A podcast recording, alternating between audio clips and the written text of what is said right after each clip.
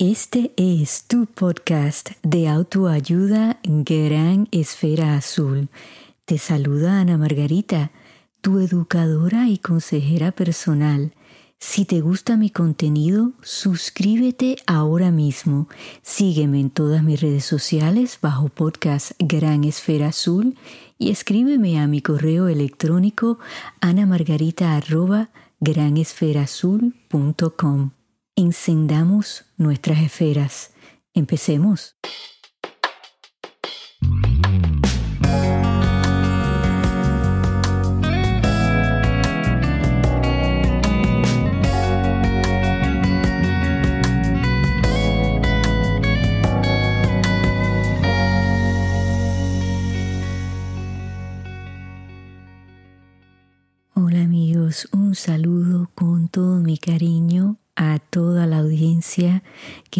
A través de esta gran esfera azul. Muchas gracias por regalarme un ratito de su tiempo.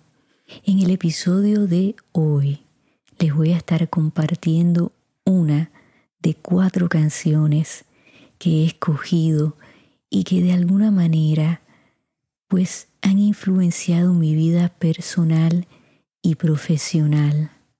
Ya ustedes me han estado enviando sus canciones favoritas y les quiero compartir que hay muchas de Disney.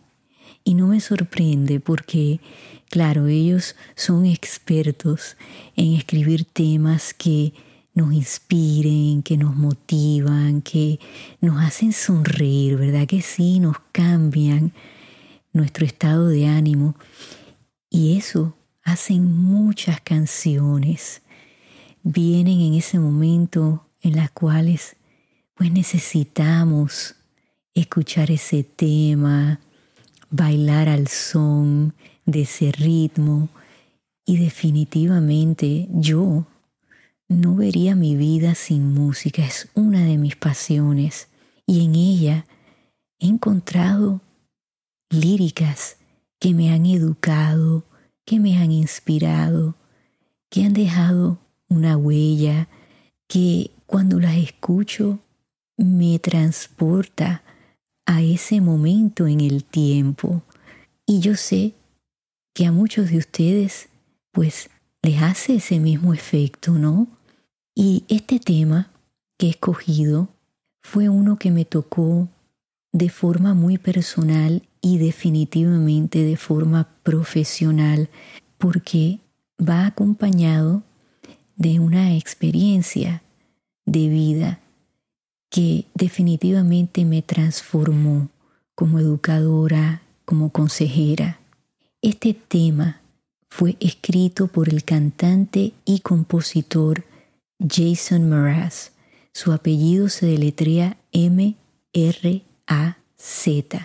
y les invito a que escuchen sus canciones, que exploren su discografía. Está disponible en todas las plataformas donde ustedes pueden encontrar música. Y no toco el tema porque no tengo los derechos de autor y yo respeto eso mucho. Bueno, sobre todo porque tengo un hijo que es cantante y compositor y sé lo mucho que se trabaja para lograr esa lírica, esa música, y bueno, pues hay que respetar ese trabajo. Yo he tenido la bendición y la oportunidad de verlo varias veces en persona y es un joven con muchísimo talento. Él se para en el escenario muchas veces solo con su guitarra y puede cantar por cerca de tres horas sin parar.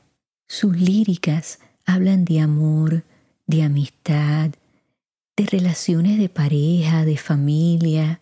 En el 2008, pues yo estaba pasando por situaciones en mi vida. La primera fue que tuve que dejar un trabajo que yo sentía pasión por él. Y unos meses después, inesperadamente me enfermo de cáncer en la tiroide y unos meses después de eso, cuando creo que me estoy recuperando, pues pierdo a mi papá inesperadamente. Fue un año donde yo sentía que cada vez que levantaba la cabeza, pues bueno, me daban un golpe y volvía yo a caer, ¿no? Y tuve que trabajar duro para poderme recuperar. Y yo soy gran admiradora de la señora Oprah Winfrey y en aquel momento ella en su portal de internet tenía unas páginas donde pues uno podía leer y escribir mensajes a otras personas a través del mundo. Era una comunidad virtual y se tocaban distintos temas y pues bueno, la gente ofrecía apoyo, información. Vi muchas personas pues unirse en amistad y decidí un día unirme a uno de los grupos que estaba hablando de cuando uno pierde a una persona querida. Yo sentía que necesitaba ese apoyo, no solamente para mí, pero mi mamá se había mudado con nosotros y pues bueno, ella también estaba pasando su duelo. Y aunque yo sea educadora, consejera, no puedo ser mi propia consejera. Así que dije, bueno, vamos a ver qué está diciendo las otras personas, cuáles son sus experiencias.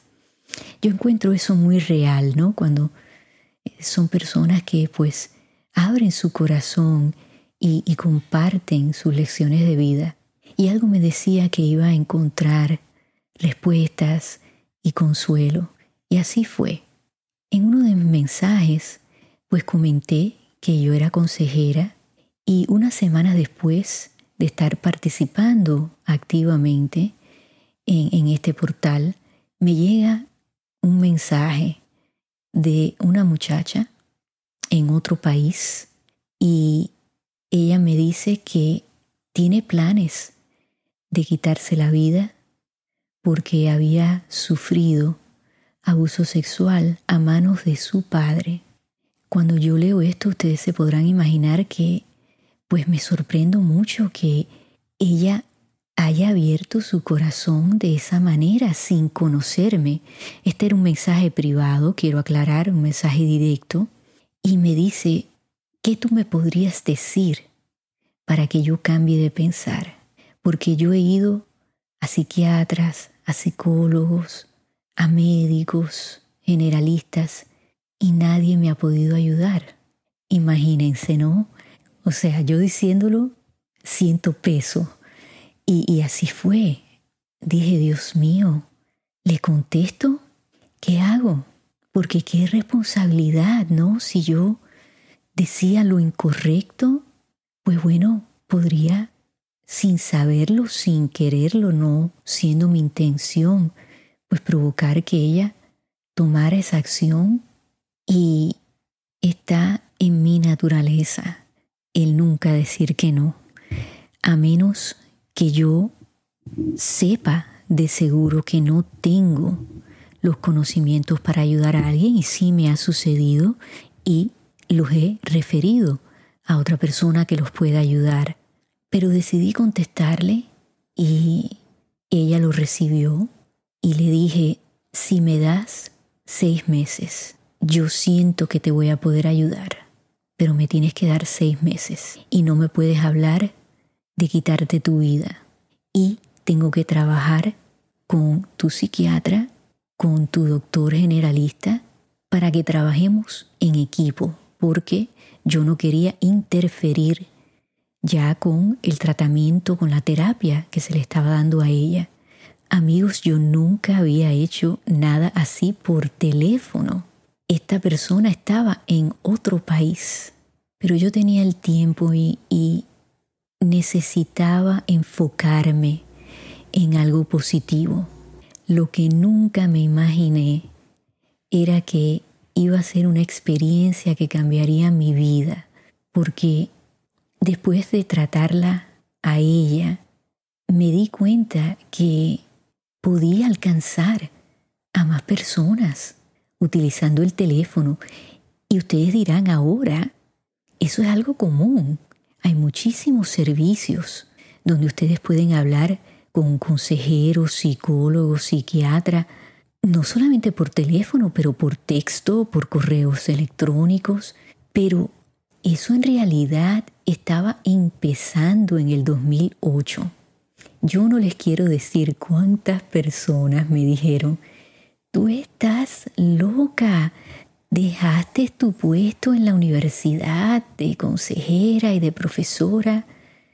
Esto a lo mejor no te va a resultar, ¿cómo vas a conseguir clientes? Bueno, escuché todo tipo de barreras, pero si ustedes han estado escuchando el podcast, ustedes saben que yo he brincado muchísimas barreras y pues eso no me iba a parar y dije, bueno, no pasa nada si no funciona. Algo creo que voy a aprender. Eso me decía mi intuición y que pocas veces me falla esa intuición.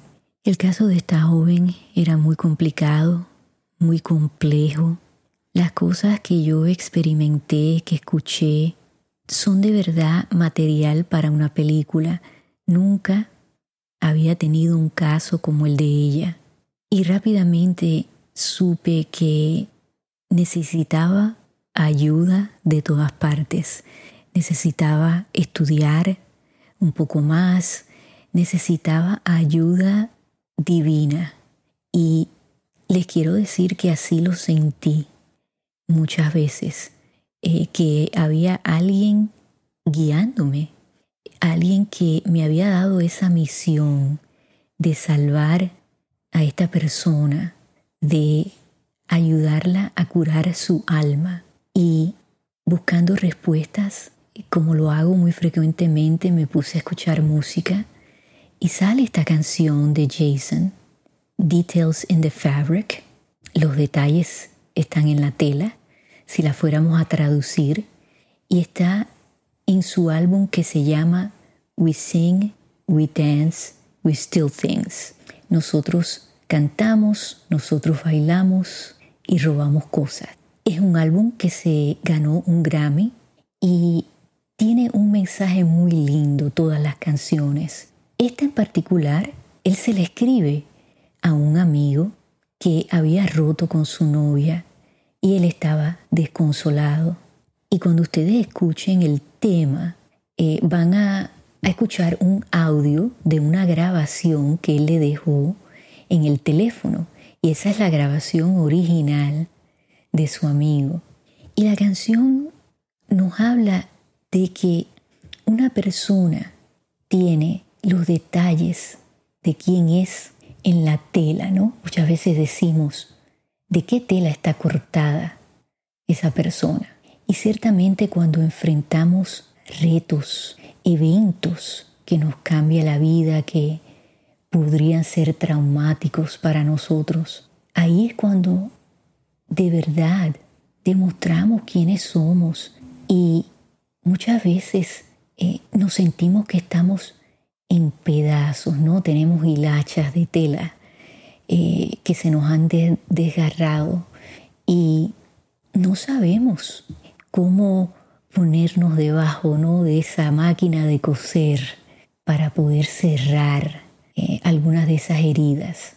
Y esta canción pues nos dice que cuando nosotros nos rompemos un brazo, bueno, pues nos ponen un yeso, ¿verdad que sí? Cuando se rompe la pieza de algo, bueno, pues la reemplazamos o compramos algo nuevo. ¿Y qué pasa con nuestro corazón? Cuando se rompe nuestro corazón, cuando alguien nos hiere, nos decepciona, muchas veces hasta nos destrozan el corazón, así lo sentimos que está en pedacitos. ¿Qué hacemos con eso? Bueno, pues hay que enfrentarlo. Y eso no solamente yo lo entendí cuando estaba estudiando psicología, consejería, hay que trabajar lo que es la raíz de nuestros problemas. Hay que enfrentarlo y buscar la verdad, que nos va a doler, sí, por supuesto, porque hay que revivir esos eventos que nos han traumatizado. Para poderlos resolver hay que buscar respuestas y eso no es fácil. no importa lo que nos haya pasado, cada experiencia es única. Las pérdidas son únicas porque nosotros somos un mundo. Y mirándolo desde esa perspectiva, pues todos tenemos nuestra historia que contar, todos tenemos nuestras heridas que sanar, tenemos, como yo lo digo frecuentemente, ¿no? Eh, a ver qué trae la maleta, hay que desempacarla, porque si no, está eh, como en los aeropuertos, ¿no? Que, está en ese círculo, no va por esa correa y si no la levantamos de ahí, pues se queda en ese círculo vicioso, ¿no? Y mientras más pese, peor es. Y entonces no la podemos empacar con más nada. Bueno, pues así es nuestro corazón, así es nuestra mente, nuestro cuerpo, imagínense. Si tomáramos esa maleta y tratáramos de cargarla con nuestros hombros, qué peso tiene uno encima, ¿verdad? Esta joven, su historia eh, eh, de verdad que es una historia de horror porque su abuso sexual eh, comenzó a los tres años y continuó hasta los doce años. Fueron años terribles para ella.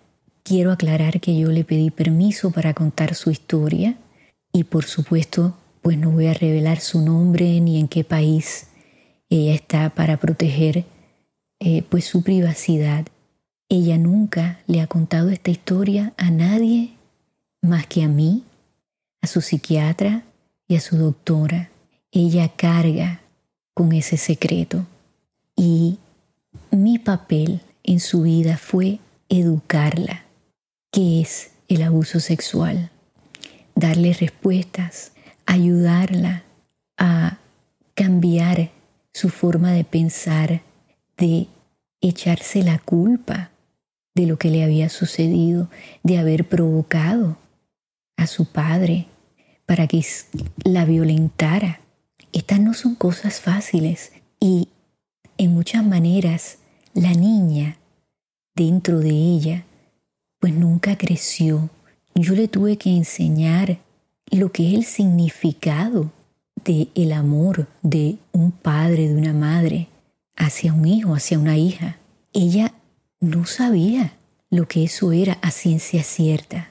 Y ella en su vida de adolescente y de adulta se ponía en situaciones de peligro, donde entonces otros hombres pues también la violentaron porque era un sabotaje.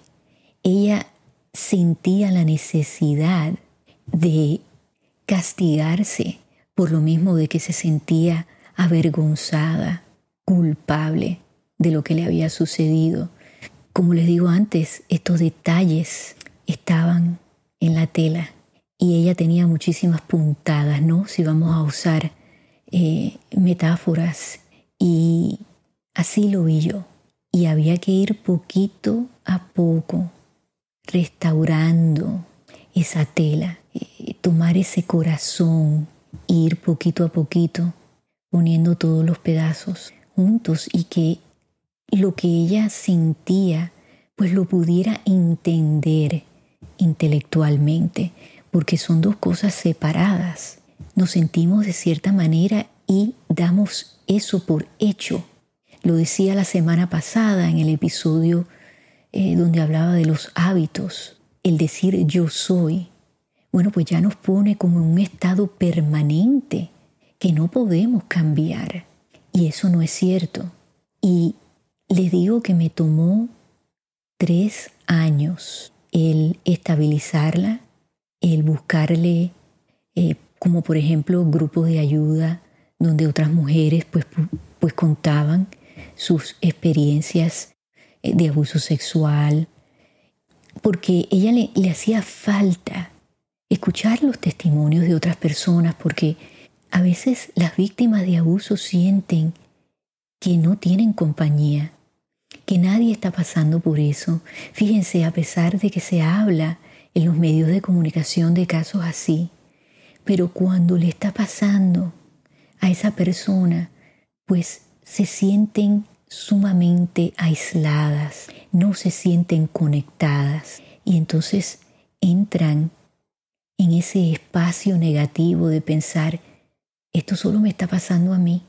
Algún día les contaré más detalles de esta historia, pero este tema de Jason Mraz me dio las respuestas que yo necesitaba en ese momento y fueron que tenía que ver a esta joven de forma completa y entonces ver los detalles y ayudarla a sanar su alma, su corazón, a sanarse de cuerpo, de mente, a sanar su espíritu como mujer, ayudarla a que ella se pusiera de pie por ella misma, que ella sintiera que sí lo podía hacer, que tenía ese poder, que ya no era esa niña maltratada y que fuese a buscar respuestas.